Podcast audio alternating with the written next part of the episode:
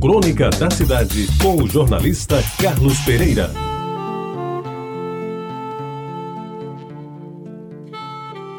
Amigos ouvintes da Tabajara, o começo da história não conheço muito bem.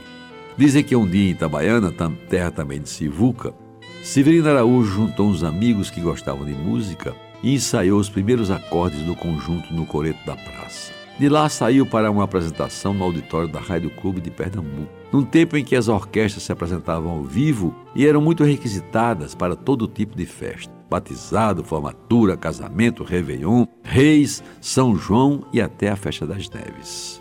Pois bem, naquele palco, na Rua do Lima, em Recife, ganhou os primeiros aplausos, mas não os primeiros dinheiros. Estes ele só veio tê-los quando a PR4, a nossa Rádio Tabajara, resolveu apresentar o conjunto como a Orquestra Tabajara da Paraíba, do maestro Severino Araújo, no final dos anos 40, se a memória não falha. As suas primeiras exibições foram de dar água na boca. Tinha um repertório variado que ia de fascinação ao Besame Mútuo, passando por Begin de Begin, As Time Goes By e Aquarela do Brasil, sem esquecer o meu sublime torrão, que pintava como hino da cidade preferido da maioria dos pessoenses. De início, aparecia nos programas de auditório da emissora oficial, junto com Nelly Almeida, Rui de Assis e Rui Bezerra, antes do debut dos Tabajaras do Ritmo Conjunto Coral dos Nunes de Brito, que fez furor nos anos 50 nesta cidade. E em cada apresentação a orquestra era saudada com mais entusiasmo pelos aficionados da boa música que naquela altura do campeonato já sabiam ser muito difícil a sua permanência na terrinha. E foi o que realmente aconteceu. Para a tristeza dos fãs daquele afinadíssimo conjunto de orquestra e coro, que os músicos também cantavam, não acabou a década de 50 e a nossa Tabajara já andava pelo Rio de Janeiro tocando nos auditórios da Rádio Nacional, da Rádio Tupi e incursionando pioneiramente na televisão brasileira, que começava a dar os seus primeiros sinais de vida. E o sucesso foi tão grande que ela demorou a voltar a João Pessoa.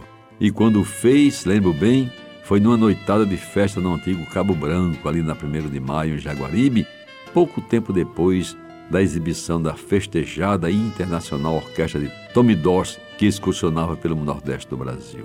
E eu não, que não era conhecedor mais atento da música, mas os experts foram unânimes em reconhecer que Severino Araújo estava bem próximo do virtuosismo do famoso maestro americano e que a sua orquestra viria a ser uma das melhores do país. E foi exatamente o que veio a suceder. Numa saga que misturou luta, denodo, sucesso e glória. O Severino Araújo, simples como ele sou, nos anos seguintes recebeu aplausos do público e da crítica, em recitais que marcaram época e que o transformaram num dos mais premiados maestros do Brasil. Agora, quando pago uma dívida contraída junto a um amigo que me exigia uma crônica sobre a velha orquestra Tabajara, o faço, ouvindo dos seus novos e sofisticados CDs do sempre magnífico conjunto, o Tabajara Plays Jobim, e dele destaco a faixa 11, em que o maior de todos, o inigualável Antônio Carlos Brasileiro Jobim, musicou a irrepreensível letra que Chico Buarque escreveu para nos dizer dos anos dourados. E ao ouvir de vez em quando a nossa orquestra tabajara, imagino se já não estaria na hora de novamente trazê-la de volta à terra, quem sabe para se apresentar no velho Teatro Santa Rosa e nos brindar todos com aquelas melodias eternas que Severino Araújo sabia executar com tanta maestria.